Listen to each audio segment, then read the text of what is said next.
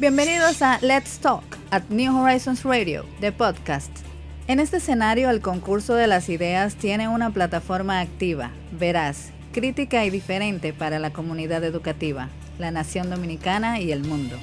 New Horizons Radio apuesta a generar ese espacio de aprendizaje innovador que sirva de complemento para todos los proyectos que exhibe nuestra inmensa familia educativa. Quédate conectado. Un nuevo capítulo comienza ahora. New Horizons Radio.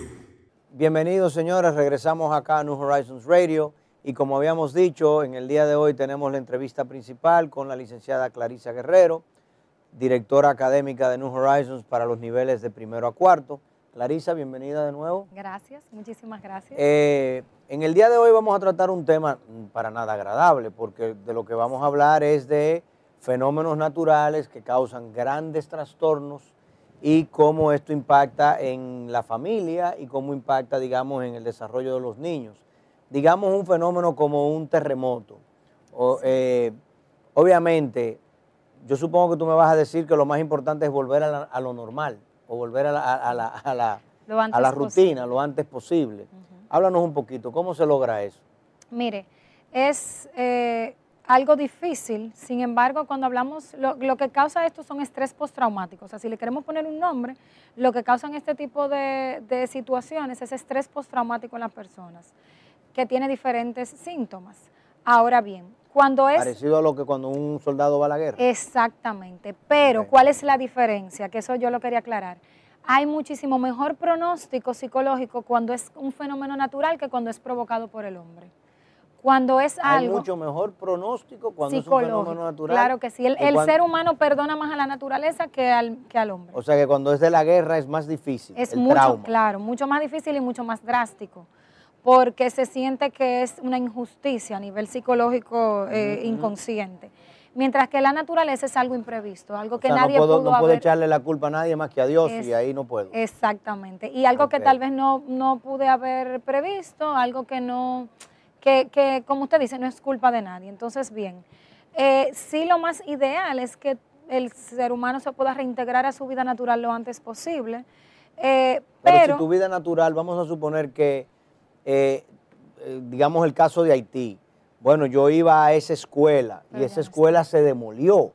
En, Puerto Rico hemos visto bastantes casos parecidos, que hoy en día las infraestructuras están destruidas. Entonces ya yo no puedo volver a mi escuela. Así es. Y, en el caso más traumático, digamos que perdimos algunas personas, digamos que perdí un compañerito, la profesora, ¿tú entiendes? O sea, ¿qué hacemos en ese caso? Mire, hay algo muy peculiar que muy pocas personas toman en cuenta en los protocolos de estrés postraumático, o sea, cuando pasan estas situaciones y van de una vez eh, los psicólogos a trabajar, lo más importante son las primeras 72 horas.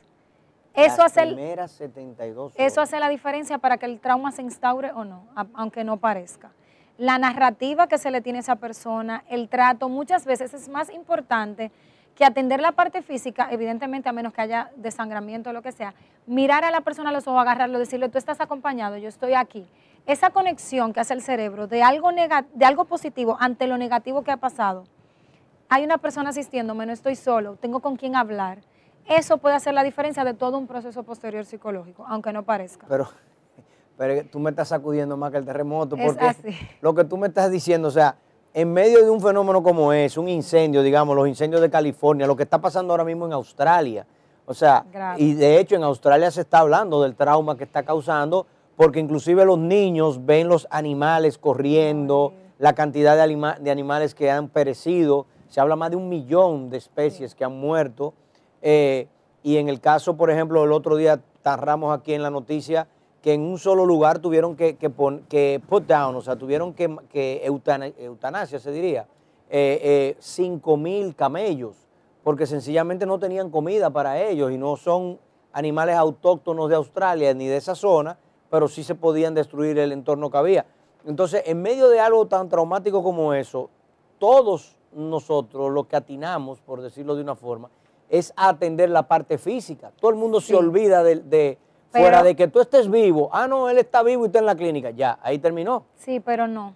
No debe ser. No, no, lo que tú estás diciendo es que precisamente hay que abocarse más a aquello que a lo que a lo físico. Hay que evidentemente, saber que la persona va a sobrevivir, ante todo. Sí, sí, obviamente. Pero la parte psicológica, las primeras 72 horas es fundamental. Todos los protocolos de estrés postraumático, de hecho, cuando van, por ejemplo, eh, un campamento, vamos 20 psicólogos, esos psicólogos no pueden durar más de cuatro días en ese campamento, porque se contaminan tanto a nivel emocional que tiene que venir un relevo y cada cuatro días hay un se cargan. Es la carga Porque al final el psicólogo se la coge para él. Claro, se carga porque está viendo personas morir, está viendo personas que, han perdido y tiene que sostener a nivel emocional a, ese otro ser humano.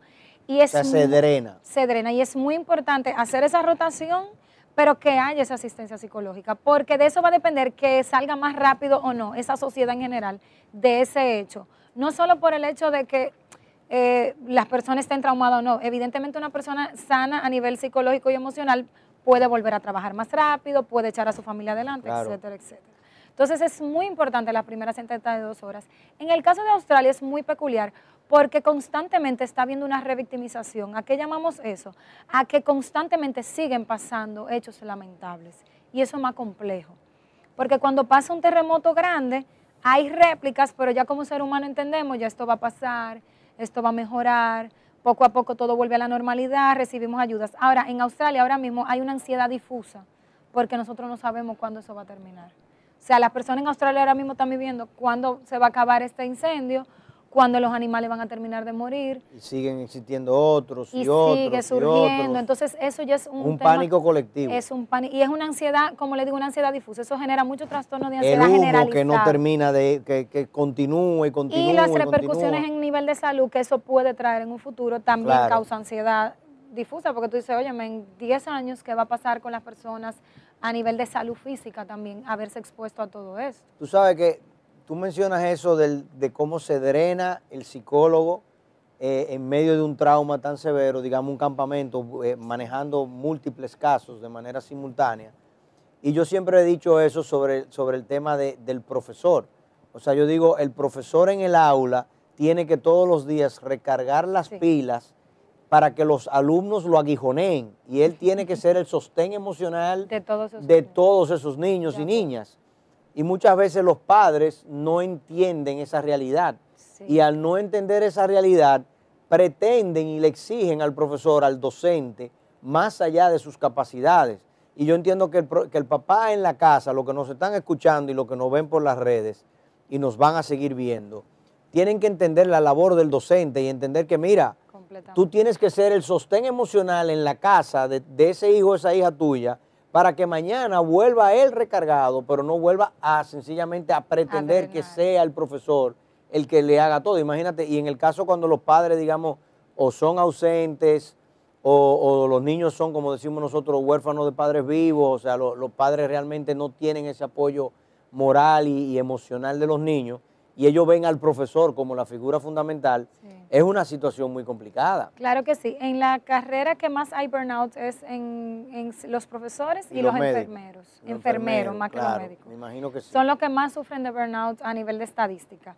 Y definitivamente cuidar el clima en los maestros, mantenerles motivados, ya es un poquito de parte de la gerencia, pero también en que los padres puedan hacer su labor es fundamental, porque ya la carga del maestro es bastante y a eso se le suma, como usted dice, y no podemos negarlo y debemos hacerlo así, que a nivel emocional el maestro debe estar bien para poder recibir y atender a esos niños, que van a haber muchos que van a estar muy bien, pero van a haber otros que tengan otras necesidades y es nuestra responsabilidad atender a ellas. Sí, de hecho, uno de los trabajos que ganó eh, eh, el año pasado en, Global Expo fue de unas alumnas que trabajaron el tema del burnout docente precisamente.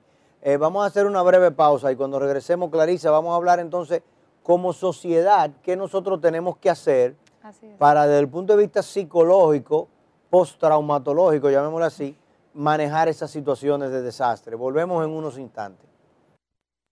New Horizons Radio. Bien, continuamos acá en New Horizons Radio con Clarisa Guerrero, hablando de eh, los traumas psicológicos que conllevan estos fenómenos naturales como son terremotos, incendios, eh, huracanes, tornados, etcétera. En el caso dominicano, entonces ya nosotros como nación, digamos, que quisiéramos organizarnos para ser prevenidos y precavidos en caso de este tipo de incidente. Tú dices que las primeras 72 horas son fundamentales. Así es. Y nosotros como nación tenemos que tratar de lograr restablecer de la manera más rápida y posible toda nuestra fuerza laboral y nuestra ciudadanía, por decirlo de una forma, porque lo que tú, lo que tú quieres es que todo el mundo pueda rápidamente volver a, sus lugares de trabajo, a, ser un ente productivo y no tener eh, escenarios y escenas parecidas a lo de los norteamericanos que regresan de la guerra, que terminan siendo sencillamente parásitos sociales porque no son capaces de reinsertarse por el PTSD, este, el Post Traumatic Syndrome. Eh, entonces, en el caso dominicano, por ejemplo, ¿existe algún, ustedes están como psicólogos y traumatólogos del tema emocional eh, inscritos con la defensa civil? Realmente no. En nuestro país no existe tal cosa. Eh, como no existe tal cosa. No existe tal cosa como que haya un plan eh, donde a nivel psicológico, ojo, que es lo que estamos hablando, podamos dar una asistencia formal ante estos hechos. Evidentemente, muchas instancias que son privadas asumen la responsabilidad social y prestan la ayuda, conglomeran a sus, pero por ejemplo, pasa, pasa como nos dijo el, agregado de la embajada haitiana eh, hace una semana, que en Haití, por ejemplo, luego del terremoto, tuvieron muchos médicos y personas emergencistas que bajaron a Haití a operar, operar, operar, operar y, y, hacer una labor, digamos, dos horas, cuatro horas, o un día, dos días, pero luego dejaban el postraumático allí y el postoperatorio, entonces eso no realmente no resuelve nada. entonces, que tú tengas una o dos universidades o instituciones aisladas que de manera eh, eh, fortuita, eso no es una garantía para una nación, o sea, eso no, no, nos, no nos eh, garantiza realmente un cambio fundamental. O sea que en definitiva vamos a tener que invitar acá en New Horizons Radio a las personas de la defensa civil que vengan por acá, inclusive de la Asociación de Psicología, del colegio, hay un colegio, colegio dominicano, ajá, el CODOP. ¿Y qué hace el Colegio Dominicano de Psicología? Ellos congregan a los psicólogos, es importante tener su número de colegiatura y estar... Todos están colegiados. Y estar, es lo ideal, que todo psicólogo que tenga un S4 es clínico y que esté, y que esté habilitado y esté trabajando, esté colegiado en el Colegio Dominicano. Pero no es, no es una exigencia. Para, tú, para tú poder. Para eh, poder ejercer no es una exigencia, no, no. Para el exequatur no es una exigencia. Claro, el exequatur solo lo adquiere el psicólogo clínico, ya si es laboral o educativo no lo necesita, pero no es una exigencia como tal. Ahora sí es lo ideal porque a partir de allí pues se gestan muchas eh, actividades, no tan solo formativas, sino eh, digamos que poder organizar un poquito más temas de salud mental en nuestro país que se necesita mucho, porque una nación con una salud mental buena es una nación que sale adelante, que trabaja, que sus niños y sus y, todo el que conforme esa sociedad, pues definitivamente va por el mejor camino. Y entonces, por ejemplo, temas como, así ya que, me, que, me, que se me, que me asaltan inmediatamente, temas, por ejemplo, como traumas psicológicos como el suicidio, se elevan durante situaciones como esta. Mire, podemos determinar que tres meses luego del acontecimiento, entonces la persona tiene estrés postraumático. Porque primero pueden ser solo secuelas inmediatas de la alta ansiedad, no, o de la alta ansiedad de lo que está pasando. Y es normal que una persona sienta ansiedad ante una situación así. Luego de tres meses, si estos eh, síntomas perduran, entonces sí le podemos llamar eh, estrés postraumático. Pero ya temas de suicidio, al menos que hayan situaciones anteriores que se le agreguen este estrés, no pasan luego de que una persona sufre durante un tiempo el estrés postraumático. O sea, digamos que luego de tres meses te diagnostican, mira, sí, definitivamente tú quedaste con secuelas de este evento. Luego de un tiempo arrastrando esto sin trabajarlo, entonces sí puede haber suicidios, brotes de esquizofrenia. O sea, el estrés postraumático puede derivar en otras. ¿Esquizofrenia? Sí. Yo pensaba que la esquizofrenia era una condición congénita. No necesariamente. pueden, Sí, pueden haber factores de crianza que te predispongan y luego un hecho detonarlo. Ajá. En ti, claro que sí. O sea, hay situaciones que te pueden llevar a la esquizofrenia. Detonarte una esquizofrenia que está ahí guardada, digamos. No necesariamente por un tema biológico, sino por temas. Siendo congénita. No, porque no. necesariamente tiene que ser algo biológico, sino que dentro de tu entorno, sobre todo en la infancia, se gesta el esquizofrénico. Dentro de tu entorno en infancia, digamos que se dieron algunos factores para que tú tengas eso ahí como que guardadito y luego si se da un hecho muy traumático o, un alcoholismo severo, drogadicción severa también, entonces puede detonar. Ok, entonces, visto esto, en República Dominicana no tenemos protocolos, no tenemos un esquema creado para, para trabajar con No está en mi conocimiento, ni lo he visto nunca en, la defensa civil, nos pueden llamar. Y, sí, sí, no, vamos, vamos a llamarlo, entrevistarlo y, llamarte a ti para que participe de la entrevista, obviamente, como, como miembro del staff de New Horizons, porque lo que queremos es crear conciencia sobre esta situación. Eh, y obviamente educar a nuestros niños para que nuestros alumnos y alumnas eh, tengan una mejor idea de cómo deben ellos de participar dentro de un evento como este. Entonces, como mamá y papá, como hermanos, como abuelos, como padres, como tíos, ¿cómo podemos nosotros participar, digamos, de esas primeras terapias frente a un hecho traumático de este tipo? Tú dijiste ahorita que cuando una persona sufre un, shock como ese, digamos, un niño se le cae el edificio donde está su escuela, y digamos que él sobrevivió en su casa, pero ya no puede venir a la escuela. ¿Qué puede hacer mamá? ¿Qué puede hacer papá? ¿Qué pueden hacer los hermanos? ¿Cómo, cómo nosotros, miren esa, esa escuela que está ahí en pantalla, que fue, me parece que eso fue en Haití, en el 2010, aunque yo vi algunas imágenes de Puerto Rico eh, eh, con parecidas, no, no tan devastadoras, pero obviamente la, la, la, la estructura destruida tú dices que uno debe de tomarlo y, garantizarle que hay un acompañante, que hay una garantía de sí, lo Más, lo más importante es la narrativa, o sea, ser positivos ante el hecho, eh, irradiar esperanza ante el hecho. Y la mejor forma de sanar muchas veces ayudando. Esas personas que quedan habilitadas y que tienen la posibilidad, ir a ayudar al que no ha tenido esa posibilidad. Y aunque no parezca, eso es una forma de sanar y de tú poder reparar tu propio trauma, porque tú estás reparando lo mismo que te ha ocurrido de alguna manera y estás ayudando a otros. O sea, el voluntariado te ayuda a, ti a remediarte ayuda a ti también. Mucho, sí, si usted se fija, muchas de las fundaciones a nivel mundial que surgen son de madres que tienen niños con una condición o de personas que se le ha muerto un hijo por X o por Y. Y es que una forma natural, humana y resiliente es buscar ayudar a otro para que a otro no le pase lo mismo. Lo mismo que o reparar lo que a uno le ha pasado. Entonces, eso es muy importante, que los adultos lleven a los niños y lo ayuden a cooperar. Incluso en los países que no ha ocurrido, o sea, nosotros, hermanos que estamos cerca, llevar a los niños y a las personas a ayudar, porque el otro necesita ese apoyo, en ese momento necesita saber que el mundo es un lugar bueno, que no porque esto pasó todo va a ser una tragedia, porque eso es lo que luego se inscribe en el cerebro. Y como ser humano que estoy ayudando al otro, me ayuda a mí a tener un colchón emocional para cuando pasan ese tipo de situaciones, también el cerebro generaliza, bueno, no todo es negativo. Hay algo que, por ejemplo, dentro las ayudas que nosotros organizamos para Haití en el 2010 y la que vamos a organizar ahora para Puerto Rico es una forma de que los propios alumnos vayan manejando esa situación y les sirve, digamos, para, para eh, ellos enfrentarla en su trauma personal.